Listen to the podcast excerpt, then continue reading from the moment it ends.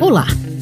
Você está na primeira temporada do podcast Metamorfoses Pensar o Mundo em Tempos de Pandemia, que integra o projeto A Beleza Salvará o Mundo, do Instituto Casa Comum, em parceria com o programa Pontifício Escola Ocorrente, em parceria com o Centro de Pesquisa e Formação do SESC São Paulo.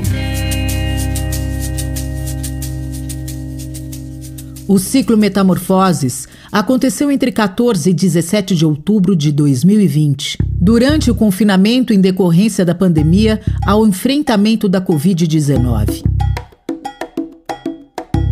O episódio de hoje traz o conteúdo da quarta mesa que aconteceu no dia 15 de outubro de 2020. Além do trabalho, as novas formas de subsistência da vida. A crise no trabalho e as novas formas de produzir e distribuir riquezas, alavancadas pelas evoluções tecnológicas do século XXI, são aceleradas pelo contexto de pandemia, que disparou os índices de desocupação e escancarou uma crise que já se gestava. A automação e a inteligência artificial eliminaram velozmente postos de trabalho, ao mesmo tempo o imaterial, o conhecimento, migram para o centro dos processos produtivos. Como assegurar, neste novo cenário em que os direitos dos trabalhadores e a luta salarial perde potência e as desigualdades sociais cresceram ainda mais? A articulação da sociedade com proposições para enfrentar a crise, mobilização da comunidade, economia solidária, agroecologia, meios de geração de renda, circuitos curtos da economia, eliminando os atravessadores com remuneração justa aos produtores, consumo consciente, comida de verdade e o deslocamento do capital. Para refletir sobre os temas, convidamos Paulo Roberto da Silva Lima, 31 anos, conhecido como Galo de Luta no Twitter, que em 21 de março de 2020 gravou um vídeo publicado pelo The Intercept, denunciando os abusos e desrespeito que as empresas de aplicativos faziam com os entregadores. Este vídeo viralizou e ganhou adesões no Brasil e em outros países, e assim criou um movimento entregadores antifascistas. Júlia Pedotti Lourenção é geógrafa formada pela Faculdade de Filosofia, Letras e Ciências Humanas da USP pesquisadora na área da geografia de saúde, também é doula, ecoarte educadora e tem experiência como empreendedora. É mãe de duas meninas, feminista e militante da agroecologia e permacultura urbana. Atualmente é uma das coordenadoras do coletivo da Feira Agroecológica e Cultural de Mulheres no Butantã. Para mediação e análise, convidamos o Ladislau Doubor, economista, doutor em Ciências Econômicas pela Escola Central de Planejamento e Estatística de Varsóvia, Polônia, 1976. Atualmente é professor titular no Departamento de Pós-Graduação da Pontifícia Universidade Católica de São Paulo, nas áreas de Economia e Administração. Consultor para agências das Nações Unidas, governos e municípios, Sistema S, SEBRAE e outros. Olá pessoal, boa tarde. É, eu sou o Galo, sou integrante dos Entregadores Antifascistas, sou um dos, do, dos colaboradores com as greves que das greves que existiram há pouco tempo, no dia 1 no dia 14 e no dia 25. Eu trabalho como motoboy desde 2012. De 2012 a 2015, eu trabalhava como motoboy no, no regime CLT, de carteira assinada. Já era precarizado porque a gente eu era terceirizado mas a gente tinha muito mais direitos do que a gente tem agora, né? Em 2015 eu sofri o meu segundo acidente, eu quase perdi minha vida, decidi que eu não ia mais trabalhar como arriscar minha vida para encher o bolso dos outros, né? Eu, eu, eu falava assim, ainda falo assim. E fui trabalhar como camelô, fui pintar a parede, fui ser repositor de mercado, fui dar meus jeitos aí, fazer meus bicos, dar meus pulos. Quando chegou 2019, 2017, quando chegou 2017, eu tinha arrumado um emprego bacana como técnico de telecom, eu instalava internet corporativa para uma empresa, é, eu viajava para o interior de São Paulo, eu gosto muito do interior de São Paulo, então era um emprego que eu, eu ganhava bem e gostava de fazer aquilo. Pela viagem para o interior, pelo contato que eu tinha com o pessoal do interior. E minha filha nasceu em 2017, dia 21 de novembro, eu fui mandado embora na mesma época. Acabei me desesperando, acabei sentindo o baque ali, tentei segurar a onda até 2019, não deu. E aí eu fui atrás de parcelar uma moto, de tirar uma moto para mim trabalhar. Fui atrás de emprego de motoboy, não tinha mais emprego de motoboy. O que tinha era aplicativo. Eu comprei o amarelinho, eu fui a, atrás de empresas que normalmente contratam motoboys e não, não achei nada. Fui conversar com meus companheiros e a maioria deles estavam trabalhando pelos aplicativos. E aí eu abaixei o aplicativo, me cadastrei no aplicativo e comecei a trabalhar como com, pelo aplicativo.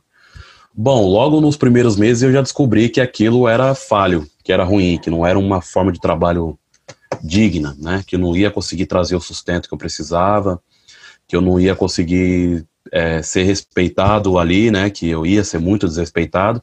Mas aí tem gente que fala assim, pô, mas se é ruim, por que, que você não saiu? Porque não é tão simples, né, meu? É igual as dívidas da gente, né? A gente adquire dívidas e não é fácil sair dessas dívidas, certo?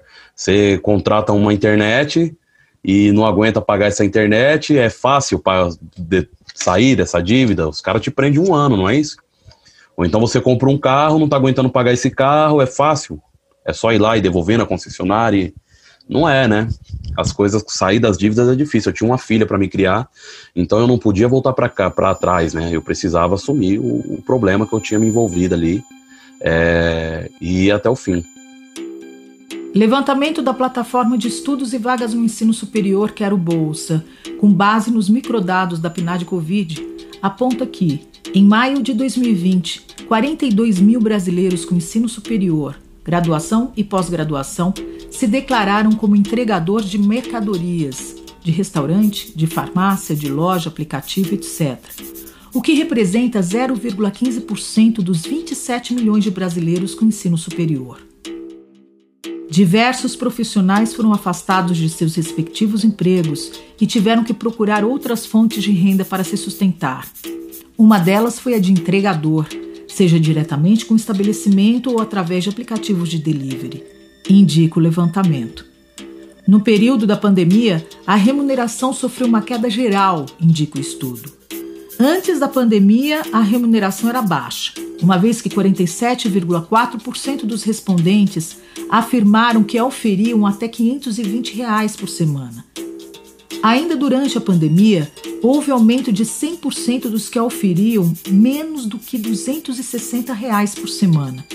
E, finalmente, quase 50% dos respondentes apontaram queda no bônus concedido pelas empresas detentoras de plataformas de entrega. Já nos cálculos da Análise Econômica Consultoria, o percentual de pessoas que trabalharam para aplicativos de entrega ou transporte de passageiros representa 15% de todos os informais, aproximadamente 4,7 milhões de pessoas, até maio de 2020. Em 2019, eram 3,6 milhões aproximadamente. Eu trabalhei de 2019 até 2000 2020, de janeiro de 2019 até 2020, até 2020, no dia 21 de março. Foi quando eu me revoltei, foi quando eu explodi. Aconteceram milhares de coisas entre janeiro de, 2019 até março de até 21 de março de 2020 que foram me revoltando. Eu fui bloqueado diversas vezes, eu fui colocado dívidas para mim, por incrível que pareça, eu fui colocado para entregar droga pelos aplicativos sem o meu consentimento, sem eu saber é, sofri acidente, passei por diversas coisas, de, de, de situações agradáveis, de humilhação a, a, a, acusações que, que não eram é, verdadeiras. E quando chegou dois, 21 de março, no meu aniversário de 31 anos, eu, eu saí para trabalhar, o pneu da minha moto furou, eu informei a, a Uber Eats, a qual eu estava trabalhando na época, que o pneu da moto tinha furado e que eu não conseguiria dar sequência no, no, no pedido. E a Uber Eats me garantiu que ela não me bloquearia por isso, e no outro dia ela não cumpriu a, a, a promessa que fez e ela me bloqueou. Eu me revoltei e fui até a porta da, da, da de uma emissora grande para tentar fazer uma denúncia. eles não quiseram ouvir a minha denúncia. Eu, por intermédio de alguns amigos, eu consegui o contato do The Intercept, mandei um vídeo para eles, esse vídeo viralizou. Áudio do vídeo de Paulo Galo, postado pelo The Intercept no dia 23 de março de 2020. Olá, meu nome é Paulo, sou motoboy, trabalho com os aplicativos Uber, Rappi e iFood há cerca de mais ou menos 9, 8 meses. É, minha única fonte de sustento é o que eu uso para pagar minhas dívidas que eu fiz para trabalhar é o que eu uso para levar sustento para minha família, é o que eu uso para me alimentar, me manter. A minha denúncia que eu vou fazer é em cima do, do abandono que os aplicativos têm tido com os motoboys. A gente não recebeu o álcool em gel dos aplicativos. Eu, pelo menos, não recebi nenhuma mensagem para ir buscar ou retirar em algum lugar esse álcool em gel. Os aplicativos não garantem alimentação pro motoboy que passa fome na rua. Você sabe o quanto é, é tortura um motoboy com fome tendo que carregar comida nas costas? e o logo deles nas costas, porque o que, o que tem feito esses aplicativos crescer é o tanto de motoboy divulgando esses aplicativos por SP. E a gente não recebe por isso. A gente, motoboy, tem se sentido os músicos do Titanic, tá vendo o barco afundar e tem que continuar tocando a música. É como a música do Racionais fala, Diário de Detento. Ser humano é descartável no Brasil como um modos usado, um bombril. Esses aplicativos, eles são oportunistas. Eles chegam em países de terceiro mundo, onde a taxa de desemprego é absurda, e, e lançam isso como uma oportunidade de renda extra, sabendo que as pessoas precisam disso como a renda principal. Não sou eu o único motoboy que tem os aplicativos como renda principal. São vários e várias pessoas que estão estão assim nessa situação nesse momento. A gente não vê muitos políticos falando sobre os motoboys. É alguns, um ou dois que fala. A televisão não fala, certo? A gente vê os aplicativos falando sobre o auxílio que eles vão dar aos restaurantes para eles não quebrarem. Motoboy quebra, rapaziada. Isso aqui é uma empresa. Isso é uma empresa. E outra coisa, motoboy é ser humano, mano tem sonho, igual todos os outros profissionais, policial, médico. A gente tem sonho, a gente chora, tem família. A gente não é só entregador de comida. Ali, dois dias depois do, do, do acontecido, esse vídeo viralizou e me possibilitou estar tá iniciando um caminho de luta. Nesse caminho de luta, eu tentei convencer os companheiros a, a, a ir para a luta lá em março, e eu percebi que os companheiros não estavam tão dispostos a ir para luta assim, né? O pessoal falava assim: "Ah, Galo, o, o aplicativo tá ruim para você, desliga e vai para Cuba, meu. Se o negócio tá ruim para você, então, né? É, a gente não quer comer. Eu tinha uma luta por, pela alimentação. Eu tenho uma luta pela alimentação, né? Fazer os aplicativos garantir café da manhã, almoço, janta para os entregadores e a partir disso fazer eles reconhecer o vínculo empregatício. E eles falavam, ah, a gente não, você está é, passando nós como passar fome aí na mídia aí, Galo, falando que a gente quer comida. A gente não quer comida, a gente quer ganhar melhor para comprar a nossa própria comida. E aí eu tive o meu baque ali, o meu choque de realidade, né? De descobrir que os companheiros realmente estavam se sentindo empreendedores, eles estavam achando que eles eram parceiros do aplicativo e que eles estavam empreendendo e tal, aquela conversa tinha pegado. Então eu mudei o meu, a minha estratégia e fui atrás deixei de ir atrás das motos, porque assim, eu trabalhava como motoboy em 2012. Né? O mundo muda e a gente está tão preocupado em sobreviver que a gente não percebe que o mundo mudou. Em 2019, em 2019 eu já não era mais um motoboy, eu era um entregador. O mundo mudou, eu não percebi.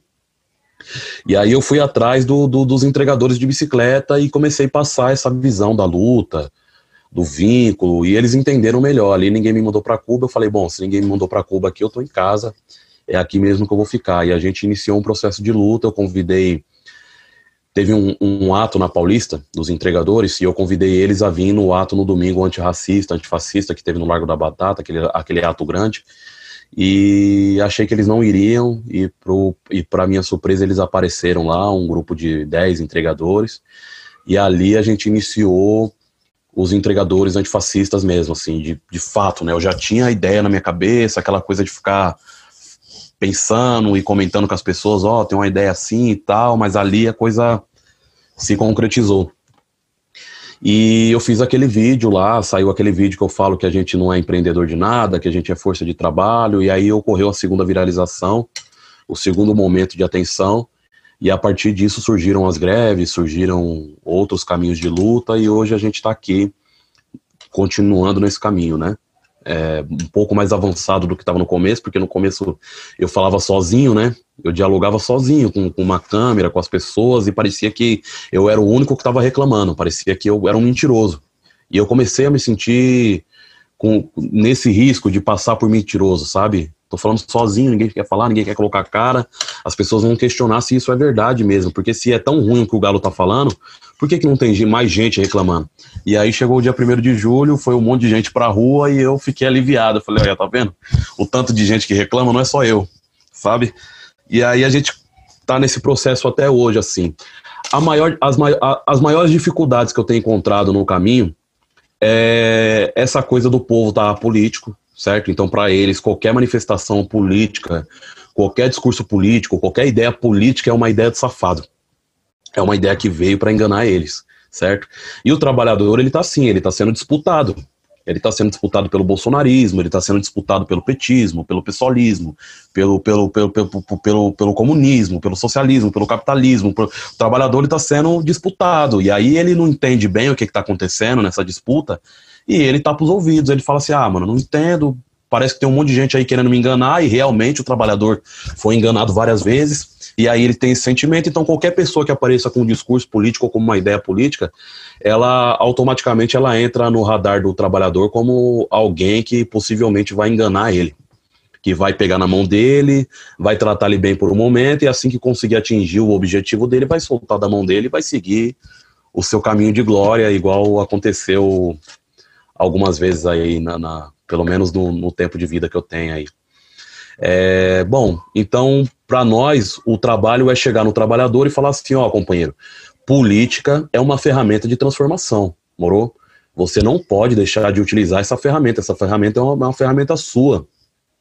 Porque o rico, os, eu, eu, tenho isso para mim, né, mano? Os ricos desse país tiveram um plano de sabotar a política em um determinado momento do tempo, para no futuro se vender como solução, né? Dizer, ó, tá vendo esses políticos, eles são corruptos, eles estragaram o Brasil, e olha eu, eu sou um gestor, olha o que eu fiz para minha empresa, minha empresa, ela é, é, é, ela é bem sucedida e eu posso fazer isso pelo Brasil também, né? Então, ou seja, eles falam mal da política, mas eles não param de utilizar a ferramenta política. E aí a gente vê mil, mil, mil coisas do Estado que deveriam ser para a classe trabalhadora e está servindo para atender a, a, a, burguesia, né? Porque eles falam mal da política, transformam os trabalhadores em apolíticos, e eles mesmos não odeiam a política, eles amam a política, eles usam e abusam da ferramenta política. Então a ideia é falar para os trabalhadores que, ó, mano, a, a política é uma ferramenta de transformação e você precisa se apoderar dela, você precisa descobrir que peça que você é, que tabuleiro que você tá e que tipo de estratégia que a gente vai ter que traçar agora, morou? Porque é isso. E aí é o beabá da coisa, né? Esquerda, direita, as pessoas ficam confusas sobre isso. O que é esquerda, o que é direita? Eu sou simples. Eu sou simples quando, quando algum companheiro me pergunta isso, eu falo assim, ó, esquerda é o lado político que defende o trabalhador, companheiro. E a direita é o lado político que defende os interesses do patrão, morou? Não quer dizer não quer dizer que não exista corrupção nos dois lados. Existe corrupção na esquerda, existe corrupção na direita. Mas você precisa entender como que essa ferramenta política ela funciona para você começar a utilizar ela, entendeu? E qual que é o caminho que você tem que ir? Você tem que ir pelo caminho da esquerda, você tem que ir pelo caminho da direita, meu companheiro. Morou? Você é trabalhador, você é patrão, qual que é os interesses que você tá para defender? Quais são as ideias que você tá para defender? É as ideias do povo trabalhador, da classe trabalhadora? Então você vai perceber que é pela esquerda, meu companheiro beleza? Não é pela direita. A direita defende os interesses do patrão. Eu sou, eu sou de expressar o beabá para os companheiros, porque eu acredito que esse é o processo, Moro.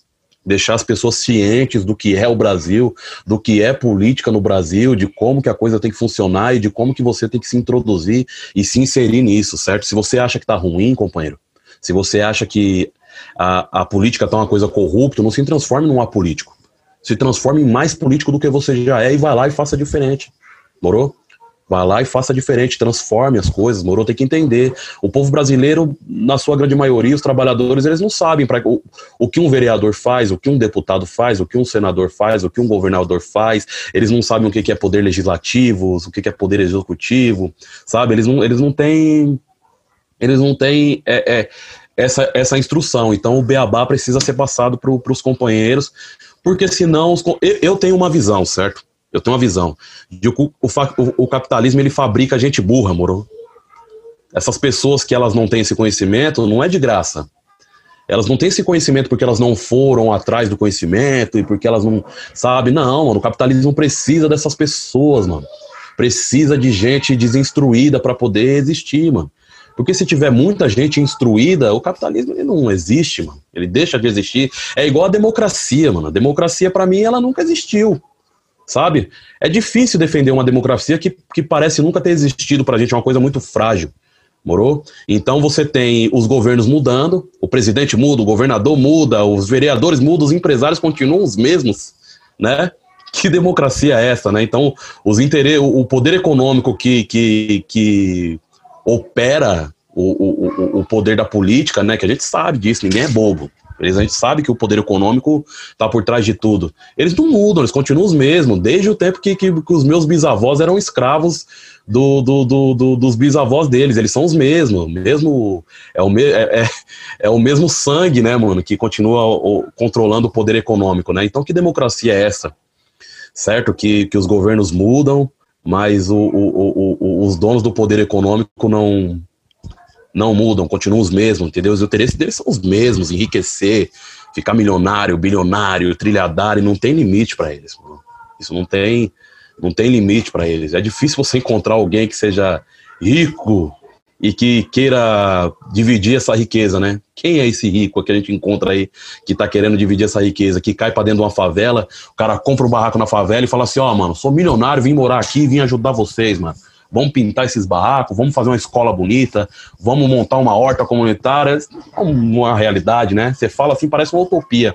Eu gosto da utopia.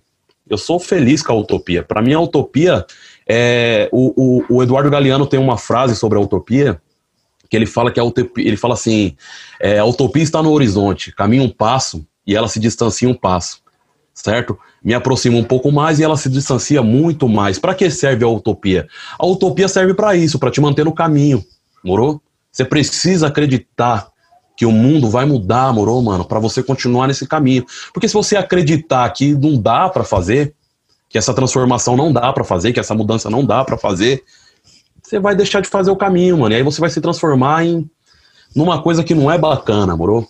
Num, num algo que não, não, não é bacana. Eu vou contar uma história para vocês do que eu acredito como simplicidade da coisa, assim. Minha mãe queria muito que eu fosse pré-candidato a vereador, que eu saísse, tinha muita gente me assediando para sair pré-candidato a vereador, e minha mãe queria muito que eu saísse pré-candidato a vereador, porque tem um salário, é mais seguro, sabe? Eu, eu, eu, eu tenho uma segurança a mais, eu tá fazendo a luta e, e tem salário para você cuidar da sua família, tem segurança, apesar que, né, mano, mataram a Marielle, né? Não tem tanta segurança assim. Mas.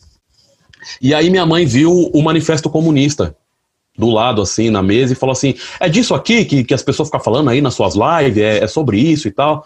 Eu falei: é, é sobre isso aí. Ela pegou o manifesto comunista e foi ler, ela queria me entender. Ela queria me entender, ela queria ler, ler para entender e voltar e falar assim, pô, mas tá falando aqui que pode ser vereador. Eu acho que ela queria isso. E aí ela voltou com o manifesto comunista lido, ela leu, e aí eu perguntei, e aí, leu? Ela falou, li. Falei, e aí? Ela falou, Jesus era comunista, meu filho. Falei, Mesmo, mãe, Jesus era comunista? Falei, é. E falei, você virou comunista? Ela falou, não, que eu não sou besta. Se 70% do Brasil fosse comunista, eu era. Agora, comunista sozinho, eu não vou ser, que eu não sou boba. Aí eu falei, não, tá certo. Eu falei, e aí? Ela falou, não, mas eu tenho certeza de uma coisa proletário eu sou. Falei, tá bom. É isso aí, já tá bom. Entendeu? Então, as pessoas é muito inteligente, mano. Os trabalhador é muito inteligente. Eu não faço diferença de força intelectual e força braçal. Para mim é tudo força de trabalho. E a gente precisa introduzir o beabá nos trabalhadores, que os trabalhadores estão loucos para mostrar a coisa bonita que eles são.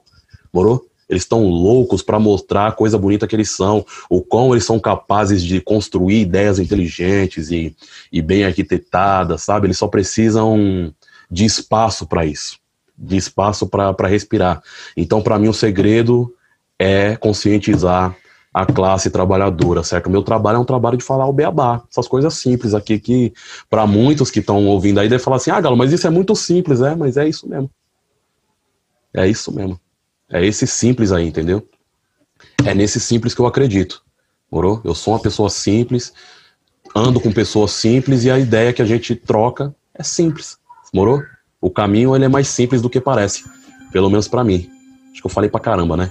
Vou passar a bola pro próximo aí. com a palavra, Júlia Pedotti Lourenção. Vou trazer agora para vocês um pouco do movimento da Feira Agroecológica e Cultural de Mulheres do Butantã. A história da feira começa em 2017, lá no Butantã. Tem um espaço perto da Praça Elis Regina que era destinado para ser um viveiro, que é o Viveiro 2 do Butantã. E durante esse, esse movimento de cuidar desse espaço, é, as mulheres que estavam atuando, elas fizeram uma primeira feira agroecológica. E aí, desde o começo, a feira tinha como um dos princípios centrais a economia solidária e a agroecologia. Eram esses dois os pilares. Então, a, a economia solidária, ela chega desde esse princípio é, e por mais que ela ainda não existisse, para muitas mulheres que estavam frequentando, ela ainda não era um conhecimento dado, as mulheres que estavam coordenando já tinham essa experiência e começaram a implementar de uma maneira prática. Então, o que aconteceu foi que todos esses materiais que foram adquiridos, eles começaram, eles se tornaram posse coletiva, e esse é um dos pilares da economia solidária. É, e aí, a partir disso, a gente começa a promover ali naquele espaço do Butantan um circuito curto de economia, porque a gente coloca nas feiras cada produtora, e hoje a gente são mais de 60 empreendimentos, cada produtora ela vai, tem a sua barraca e comercializa diretamente com o consumidor. Então a gente tirou do circuito o atravessador. Os atravessadores são os supermercados, as distribuidoras, as transportadoras, que eles estão sempre tirando a fatia deles também. E aí, quando eles fazem, então, por exemplo, a gente tem muito essa noção, né, dentro da, da agroecologia, a gente vê isso no, a relação campo-cidade, é muito forte. Quando você vai e você compra um pé de alface por R$ 3,50, no supermercado, você pode ter certeza que nenhum real chegou para a pessoa que plantou esse alface. E, e, aí, quando você vai ver os alimentos orgânicos, eles estão chegando no supermercado, um pé de alface às vezes é seis, sete, oito reais. Eles são muito caros e ficam completamente inacessíveis. Então, a ideia é a gente, juntando as duas pontas, a gente barateia para os dois lados, porque a gente tira toda essa, essa essa fatia, né, que não é nem só uma fatia, às vezes eles estão tipo, botando, pegando quase o bolo inteiro é, dessas grandes empresas que muitas vezes são transnacionais e a gente está aumentando tanto a porcentagem que o agricultor, ou se for um produto, uma produtora, se é artesanato, moda, é, a gente aumenta a porcentagem que vai diretamente para o produtor, porque ele está ali vendendo direto, e ao mesmo tempo para o consumidor esse, esse produto também pode chegar mais barato. E aí, nesse sentido, eu queria trazer uma reflexão que a gente tem, que é, é dentro da economia solidária, que é falar, é, pensar a autogestão não é suficiente, porque senão a gente cai num lugar de achar que o problema é, do país é um problema de gestão, e, e não é. Porque se a gente tivesse uma, é, como se fosse uma democracia plena, né, a nível de é, repensar o sistema de representatividade, ou que fossem as pessoas que, pod, que são sendo eleitas e tudo mais, é, se a gente não mexer na distribuição de renda, a gente não resolve o problema. Se a gente não mexer na distribuição de terras, a gente não resolve o problema. A gente tem uma desigualdade é, extremamente profunda e ela não pode ser apagada. Então a gente tipo trazendo essa reflexão também para aí. Outra coisa que a gente também entende que não que não se dissocia é, são outro, outras esferas, assim, né? Que é também pensar, a gente não pensa a economia ou a economia solidária como algo dissociado do resto da vida, né? Que é algo que, durante a pandemia, isso já existia antes, claramente, mas durante a pandemia esse discurso ficou até escrachado, né? Com o presidente dizendo, né? Hum, e daí, quer que eu faça o quê? Para a vida, né? Para a morte. Então é isso. A gente entende que essa integração da economia desse circuito produtivo com as outras esferas da vida, ela é algo essencial para a feira de mulheres e acaba caracterizando muito a nossa atuação e fez com que ao longo do tempo a gente entendesse que nós também atuamos como economia feminista.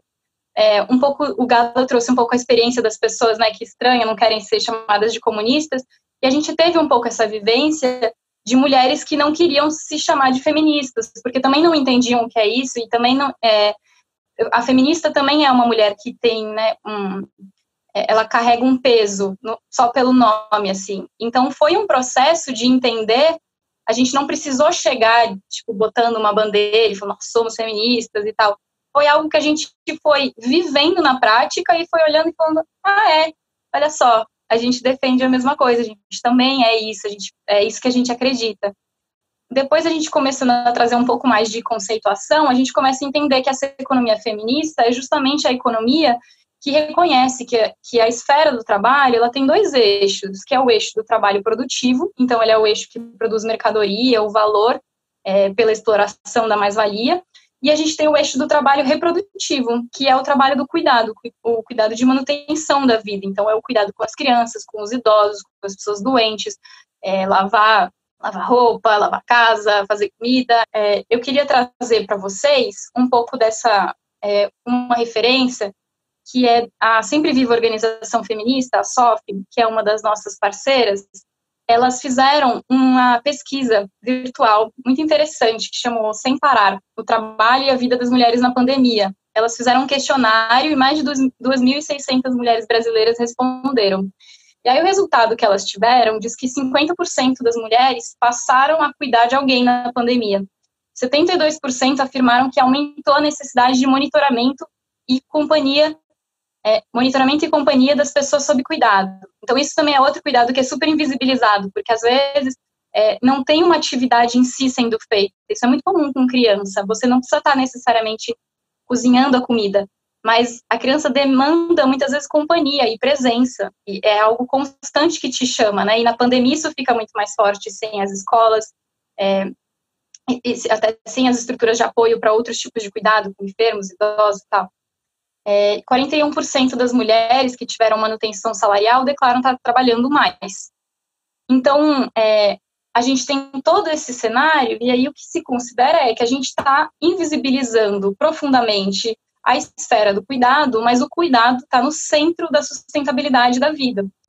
E aí eu trazer esse dado de novo da SOF, que a SOF vai colocar aqui, 58% das mulheres desempregadas são negras, e né, dentro dessa pesquisa que eles fizeram e 61% das mulheres que estão na economia solidária também são negras. Então, também existe isso da economia solidária, ela, é, ela agrega e absorve também muitos trabalhadores que estão em franca, a gente coloca um pouco dessa maneira, né? É uma recusa franca, ou ter sido completamente excluído do sistema de assalariamento, ou estar tá vivendo uma recusa franca a ele, né? Que é um pouco também da trajetória que o Galo trouxe pessoalmente. Tem momentos em que você é excluído e tem momentos que você se recusa a ser explorado dessa maneira, né? E acho que essas duas condições levam as pessoas tanto a se mobilizar politicamente quanto a, a construir alternativas.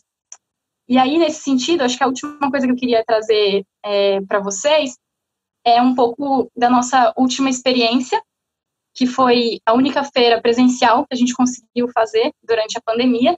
E ela, eu trago ela no final porque hoje ela é o que está nos nutrindo de esperança, que assim como faço, já disse no começo, faço eco para o Galo, é muito importante para a gente ter essa nutrição nesse momento para não desistir, porque se a gente não tiver é, algo para construir e algo para acreditar, é, a gente não tem nem motivação para levantar da cama de manhã.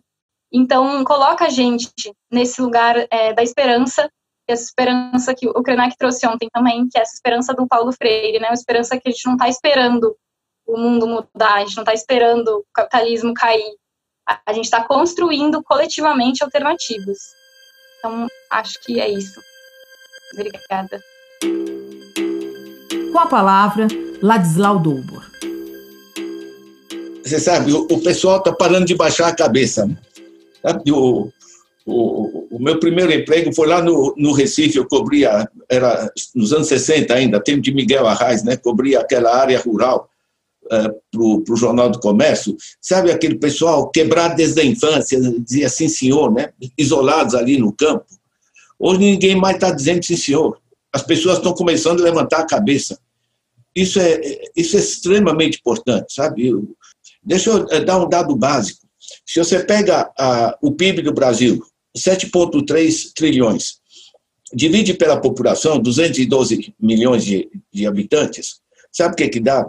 Dá 11 mil reais por mês por família de quatro pessoas. O que a gente produz hoje dá 11 mil reais por mês por família de quatro pessoas. Quer dizer, só reduzir um pouco a desigualdade, só sair desse besteirol de, da forma como a gente organiza o, o país, dá para todo mundo viver de maneira, eh, de maneira decente. Né? Isso é fundamental. Não é falta de meios. Nosso problema não é econômico, nosso problema não é do déficit de coisa do gênero. Isso é um besterol, é uma farsa, certo? Nos problemas de organização política e social, essencialmente. Né? Agora, é, isso não é só Brasil, tá? Isso está se generalizando porque no mundo nós estamos com o drama ambiental, está virando uma catástrofe, nós estamos destruindo esse planeta, certo? Só olhar o que está acontecendo com a Amazônia, com a contaminação dos nossos rios, uma cidade como São Paulo cercada de, de, é, de rios a, é, que são esgotos a céu aberto, é, é de uma idiotice esse negócio, né? Quer dizer, temos a dimensão ambiental, temos a dimensão da desigualdade. A desigualdade atingiu um nível que ninguém mais aguenta. Eu queria só lembrar os dados que saíram. Né? Nós tivemos eh, em, em quatro meses da pandemia, de março, 18 de março a 12 de julho, eh, tivemos 42 bilionários, bilionários em dólar no Brasil, aumentaram suas fortunas em quatro meses em 180 bilhões de reais. O Bolsa Família, que atinge 50 milhões de pessoas, é, é 30 bilhões, ou seja, seis anos em Bolsa Família, para 42 pessoas, em quatro meses, quando a economia está é, é, tá caindo. Entende? Ou seja, é, é, entender o grau de zona que se criou certo? com esse governo, com essas oligarquias que ficam batendo palmas aí para. Isso aqui é, é, é francamente é, é, é, revoltante. E não é só revoltante porque é, é, eticamente injusto, mas é burro porque não funciona em termos sociais e políticos, e mais burro ainda porque trava a economia. Porque você travou a capacidade de compra da, é, das famílias. O, o, Galo mencionou muito o endividamento. Né? Nós temos 61 milhões de famílias no Brasil que estão ferradas na dívida, né? negativadas. O povo chama de economia sujo, certo? Meu, isso aqui é extorsão. Entende? Você tem 256% no, no, uh, no rotativo do cartão. No Canadá é 11% ao ano. Aqui ainda te apresentam o juro ao mês. Entende? Então, na realidade, nós temos essa, essa conjugação do drama ambiental, da desigualdade absolutamente explosiva, com todas as suas conotações raciais, de, de gênero, eh, etc. E temos a zona financeira, porque o pessoal está se entupindo de dinheiro através do endividamento eh, das famílias, endividamento da pequena e média empresa, endividamento do Estado, e não estão produzindo rigorosamente nada. Né? Então, o que é muito forte eh, para mim é o seguinte, é que no mundo todo nós estamos está se buscando alternativas. Né? Eu acho que essa, essas duas apresentações são imensamente enriquecedoras, né? Para mim, sabe o que é?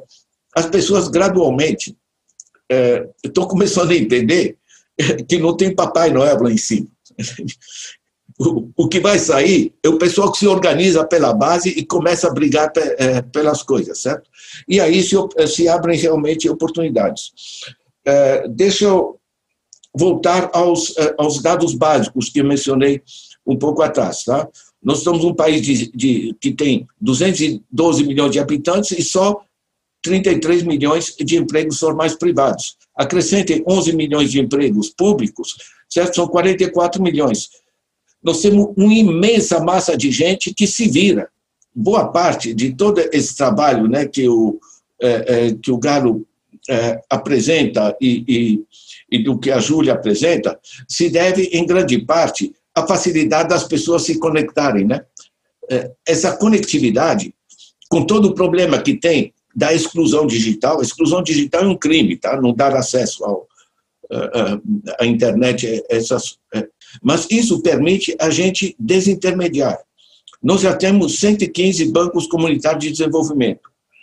Eles, em vez de pagar os juros malucos de, de, do que fazem os, os bancos, eles se reapropriam das poupanças e eles geram essa. Né, é a mesma coisa que a Júlia levanta relativamente aos atravessadores, Aqui são atravessadores financeiros. Mas a gente precisa deles. Né? Pego um exemplo como que eu pego nos meus livros do, do Banco Prosper nos Estados Unidos. Em vez de ser uma plataforma como, como a, a Uber, ou dessas entregas, iFood, etc., certo? Sabe o que? O pessoal organiza mini plataformas entre os próprios entregadores, entre os próprios fornecedores de determinado serviço como tem, por exemplo, aqui na Capela do Socorro, o Uberzinho eh, da localidade, entende? Eles não pagam aquela baita tarifa para Uber, não entram naquela zona da coisa. Ou seja, na realidade, as comunidades podem passar a se articular de maneira é, muito mais é, muito mais rica, né? É, porque essa aí é uma economia densa em conhecimento, densa em informação, e eu acho que um dos eixos é, é, essa reapropriação. Né? Agora, de maneira muito mais, muito mais ampla, né? Eu acho que se trata de, de reapropriação da vida. Né? Eu fiz muitos trabalhos com Milton Santos. Né? É, a gente viajou juntos para Nicarágua, para África, para, enfim, em diversos lugares. Eu trabalhava na ONU, organizava sistemas de, de, de é, desenvolvimento. Sabe o que é? Não é só que é economicamente viável, mas é dignificante em termos de pessoa. Você passa a ser dono da sua vida, você se reapropria do, do seu desenvolvimento. Então, as inúmeras experiências que tem no Brasil, que tem eh, eh, em, inúmeros países, de as pessoas que geram a sua, a sua própria dinâmica entre eles, eles descobrem que em rede a gente pode organizar montes de atividades sem depender dessas mega plataformas eh, que ficam, que ficam explorando as, as, pessoas. Que não é só a exploração que eles trazem, os bancos, as plataformas, etc. É que eles tiram a iniciativa das pessoas, eles se apropriam. Certo? Você recebe um código, você vai para lá, você, você vira pau mandado de um negócio que você desconhece, de uma máquina lá em cima que você não controla. Pelo menos na fábrica se podia fazer greve. Né? Sabe o que é? Eu digo para esse pessoal de cima, nada como um dia após o outro. Porque eu sei que tanto há o buraco como a saída depois, sabe? As pessoas estão se conscientizando, estão se conscientizando muito. E para mim, essa, essa luta de vocês, a nova geração que está vindo, tocando as coisas, estão se apropriando, apropriando dos processos. Olha, gente, isso aqui é de uma beleza, porque não é só o resultado, né? Se você, quanto você conseguiu vender lá na, na feira, coisa do gênero, então, é, é, é, mais que, é, é mais que isso. É o sentimento, sabe o que é? Nós somos donos das nossas vidas, não os caras que se danem, né? E volto a dizer, não há nada como um dia após o outro. Um abraço, gente, parabéns. Os participantes do ciclo Metamorfoses fizeram perguntas para os nossos convidados. Vamos a elas. Perguntas dirigidas a Paulo Galo. Você sabe que a Espanha tem uma lei que obriga as empresas que utilizam motoboys a contratá-los formalmente. Foi uma conquista de advogados trabalhistas e economistas chamada de Coletivo Ronda, em Barcelona. Quais têm sido as articulações que vocês têm feito dentro e fora do Brasil? Foi essa crise que você descreveu que te politizou ou essas questões já eram suas antes de 2019?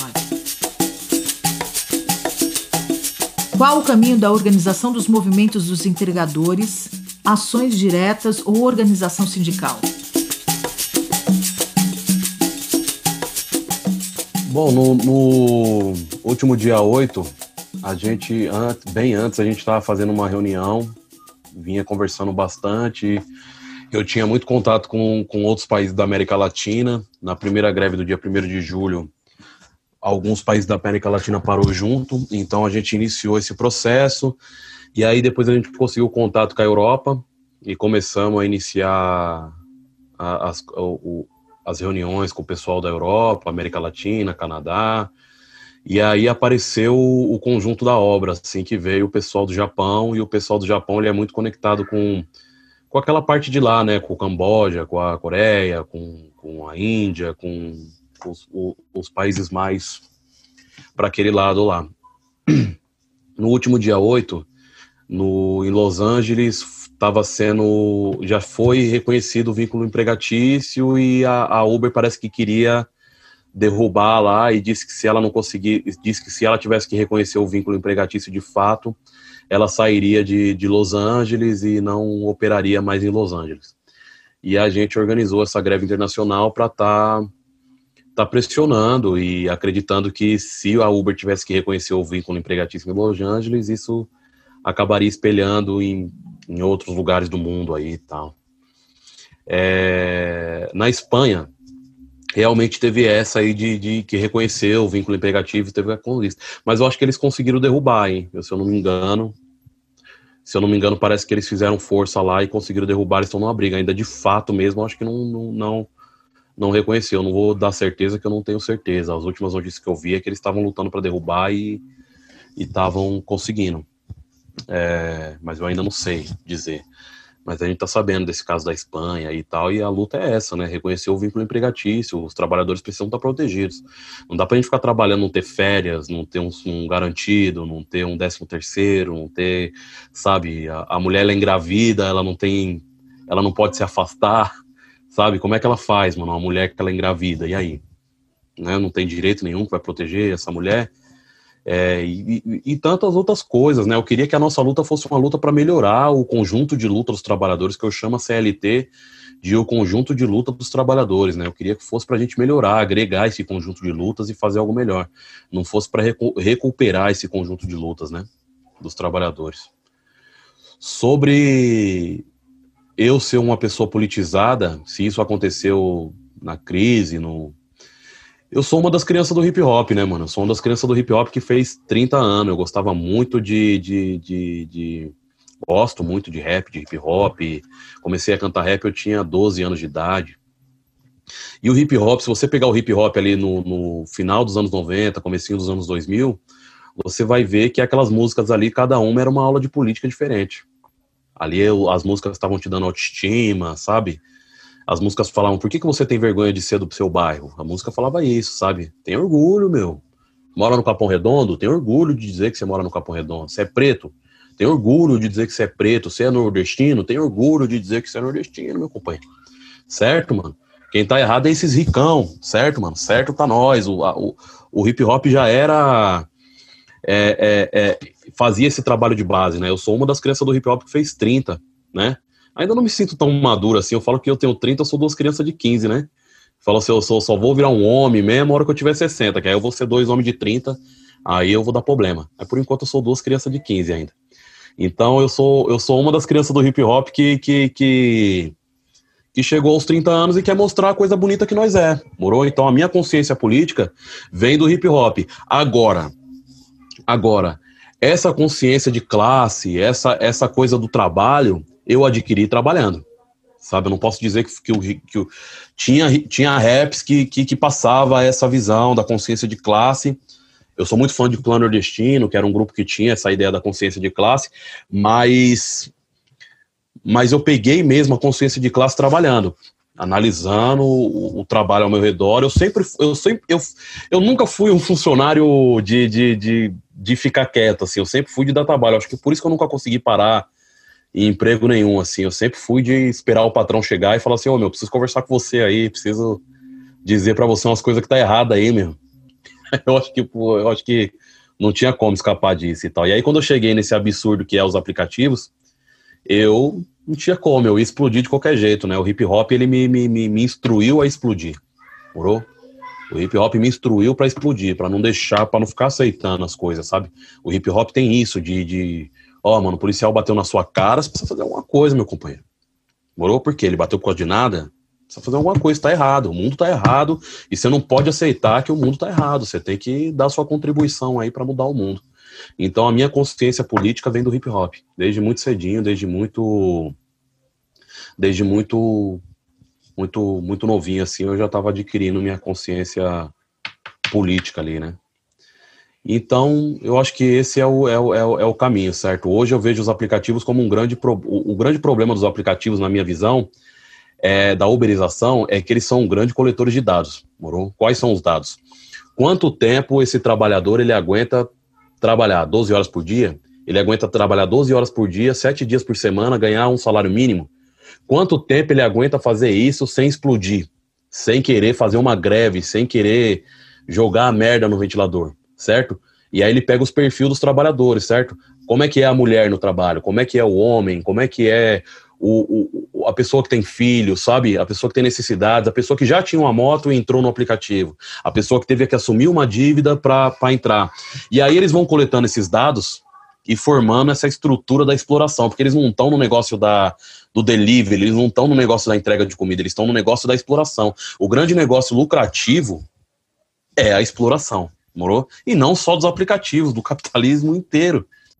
Não existe nada que foi feito no mundo senão pela força de trabalho entendeu? Tudo foi feito pela força de trabalho. O patrão, ele ganha muito dinheiro, vai para a França, bate foto na França com a roupa bonita dele, aquela coisa bonita e tal. Ele esquece de dizer que o avião que ele foi foi construído por um trabalhador, que a comida que ele comeu foi cozinhada por um trabalhador, que a Torre Eiffel que ele bateu foto foi feita por um trabalhador, que a roupa que ele está usando foi feita por um trabalhador e que não tem nada, nada que não tenha sido feito pela força de trabalho.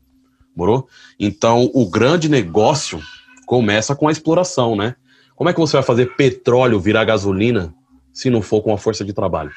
Certo? Então hoje parece que você aperta um botão e é mágica, né? Parece que a comida chega na sua casa. Ó, apertei um botão e o hambúrguer chegou na, na minha casa. O aplicativo não vai contar para você que tem um, um, um, dono de um restaurante, de um pequeno restaurante, firmeza, que ele paga um aluguel absurdo, ele paga o salário dos funcionários dele, ele paga a taxa da maquininha, ele paga a água, ele paga a luz, ele paga a matéria-prima para fazer aquele hambúrguer, certo? E para entregar aquele hambúrguer, tem que um trabalhador como eu se matar numa dívida para pagar uma moto, arriscar sua vida para passar, para gastar dinheiro com gasolina, arriscar sua vida para atravessar a cidade para entregar esse hambúrguer. Então não é mágica. Você não aperta o botão e o hambúrguer aparece na sua porta. Você aperta um botão e toda uma estrutura de exploração está acontecendo até esse hambúrguer chegar na sua porta. E não só o hambúrguer, o arroz, a roupa, tudo. Tudo. Morou?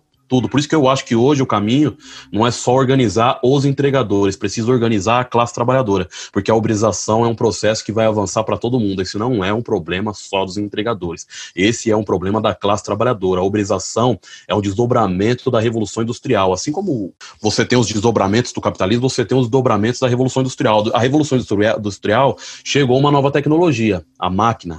Era para servir para quê? Para fazer o trabalhador produzir mais, trabalhar menos, viver mais viver melhor, morou? E para que, que essa tecnologia serviu? Para auxiliar o lucro do patrão. Então o patrão descobriu que essa tecnologia fazia o serviço de 10, ele mandou 9 embora e ficou só com um. Então, o que veio para auxiliar os trabalhadores acabou servindo para ferrar os próprios trabalhadores. Hoje a gente tem uma nova tecnologia chegando, que é os aplicativos, era para auxiliar a questão do desemprego, e na realidade está servindo para suprimir os direitos desses trabalhadores, certo? Então, eu acho que a uberização não é um problema só dos entregadores, a uberização é um problema da classe trabalhadora no geral e a classe trabalhadora precisa se unir, precisa se organizar e fazer suas cooperativas, fazer seus caminhos, mas antes de tudo, antes de qualquer forma de organização, precisa vir a conscientização. Não existe organização sem conscientização. Não dá para você organizar as pessoas se as pessoas não sabem no que, que elas estão se organizando. As pessoas precisam saber por que, que elas amam e por que, que elas odeiam. E a partir disso, elas têm que seguir o caminho. Então, por exemplo, você pega um trabalhador que ele ama o Bolsonaro, ele precisa explicar para você por que, que ele ama o Bolsonaro. Senão é falho. Por que, que você ama?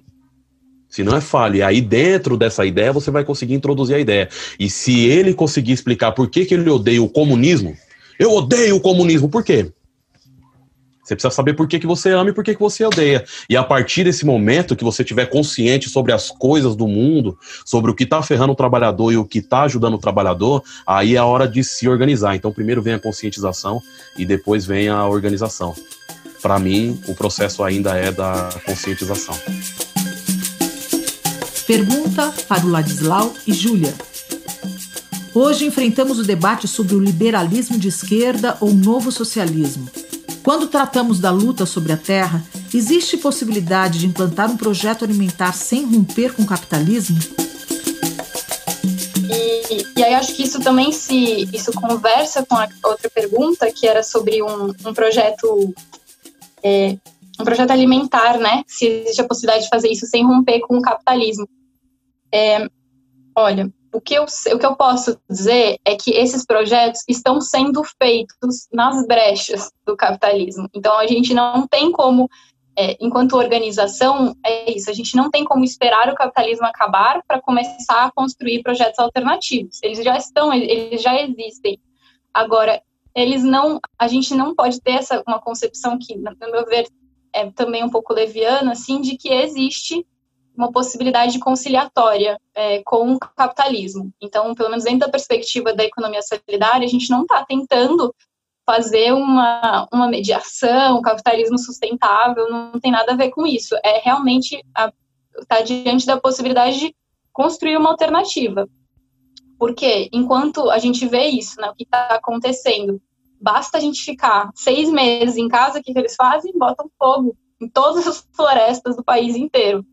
É, então, não, não existe a possibilidade da gente ser ingênuo e falar e a gente se basear nos dados de não sei quantos é, bilionários que começaram a fazer doações voluntárias durante a pandemia. É, é, muito fácil fazer doações voluntárias, mas eu quero ver se esses bilionários estão apoiando a taxação de grandes fortunas, né? Então vamos tornar sistemático. Não é quando eu estou afim de doar. Esse dinheiro ele é fruto de expropriação, é fruto de exploração do trabalhador. Esse dinheiro é um dinheiro roubado, né? se enquanto a gente criminaliza os, os ladrões de galinha, os verdadeiros ladrões estão vestidos de terno e estão sendo enaltecidos e estão no nome de cada rua e esquina desta cidade, deste país.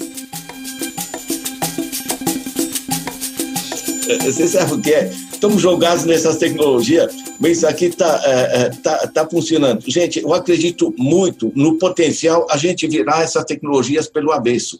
A mesma apropriação que faz a Amazon, que faz o Uber, que faz o Airbnb, que fazem to, todos, uh, todos esses processos, eles podem ser, uh, ser uh, invertidos. Né?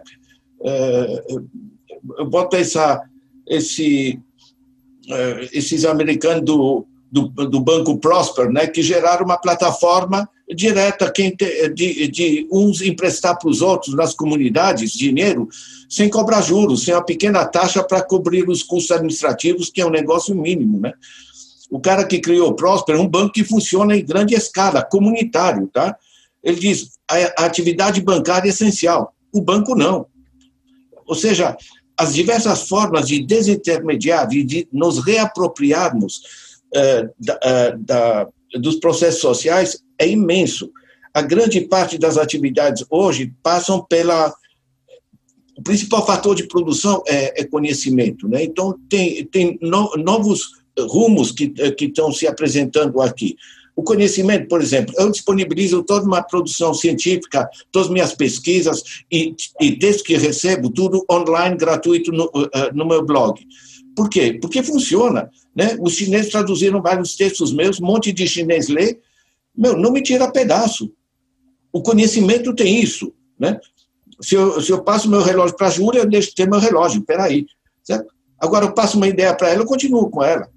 Certo? Ou seja, nós podemos fazer sistema de colaboração que se estenderam de maneira, é, é, de maneira radical. Isso, na minha convicção, isso está mudando o, o capitalismo. Tá? Agora, as, as políticas sociais, educação, saúde, segurança, todos esses processos, essas coisas individuais, isso está se expandindo. O bem-estar da família depende apenas em parte do dinheiro no bolso. É essencial, tá? Mas, tipicamente, 60% é ter o dinheiro no bolso para poder pagar o aluguel, poder, poder fazer a compra. Mas nos países onde funciona, tá? capitalismo ou o que seja, a educação, a saúde, a segurança, o conjunto das coisas é, básicas de consumo coletivo são gratuitas, públicas e de acesso universal. Né? Você vai para a Finlândia, a educação é gratuita, pública universal. Vai do Canadá, a saúde é. Pra... Sabe por quê? Porque tem coisas. Você não compra individualmente o teu hospital, não compra a tua é, é, delegacia, não compra a tua, a tua escola. Você tem que ter acesso. Então, essa reorganização do Estado, pensando esse outro tipo de mundo que está se criando, que se chamará capitalismo ou socialismo, o que seja, mas está está se deslocando, está se construindo coisa, é, coisas novas. Vale a pena vocês pegarem esse texto, eu acho que, eu acho que, ele, é, que ele ajuda. Né? E deixa eu comentar esse negócio do, da terra, né? porque aqui, é, gente, é espantoso. Tá? É, o Brasil são 850 milhões de hectares, tá? 8 milhões e meio de quilômetros quadrados estabelecimentos agrícolas, 353 milhões de hectares. Sabe quanto a gente usa? A gente usa 63 milhões de hectares de terra no Brasil pra, somando agricultura temporária e agricultura permanente. O resultado é que nós temos 160 milhões de hectares de terra agrícola parada ou muito subutilizada. 160 milhões de hectares é cinco vezes o território da Itália. Dizer que a gente precisa desmatar a Amazônia para abrir espaço para a produção é de uma cretinice, de uma, de uma desonestidade absolutamente espantosa. Ter que existir um MST, a gente precisar de um MST num país que tem cinco vezes a Itália de terra parada, é espantoso. Sabe o que é essa gente? Todos esses bilionários, eles são rentistas, não são produtores. Não é mais aquele capitalismo do cara que produz sapato, a gente chia porque está explorando os trabalhadores, mas está produzindo sapato, o que é útil, está eh, gerando emprego, o que é bom, e está tá pagando imposto, o que permite o Estado fazer as infraestruturas e as políticas sociais. Esse negócio está indo para o brejo. Esses grandes bilionários são essencialmente intermediários, são banqueiros, são eh, eh, donos de ações, coisas do gênero. Você pega a que ponto vai que o Martin Wolf, que é economista-chefe do Financial Times, que é o órgão dos grandes bancos internacionais, ele escreve: esse sistema perdeu sua legitimidade. E essa é uma boa briga, porque esses caras é, é, simplesmente estão travando o desenvolvimento do país. Isso gera a busca de alternativas muito mais ampla a nível internacional. Agora, qual é o formato que vai sair no futuro? É, Deus sabe. Eu tenho uma série de propostas no livro que vocês, vocês podem pegar. Agora, é, eu, para mim, o que mais me dá esperança é que é, multiplique-se o, o, o, Galo, a Júlia, o, o MST, os mais variados eh, movimentos, os 115 bancos comunitários de desenvolvimento, o que estão fazendo as cooperativas de crédito no Sul, os imensos movimentos que estão se desenvolvendo na, eh, na África, né? Eu tenho viajado, trabalhei sete anos lá, eu conheci miséria de verdade. Nosso problema não é miséria, eu, eu repito, né, são 11 mil reais por mês por família de quatro pessoas. Nosso, nosso problema é uma, é uma zona política né, e uma zona social, um sistema de, de exploradores, e essa reorganização da base, inclusive no nível dos municípios em particular, eu acho que é, eu acho que é fundamental. Né?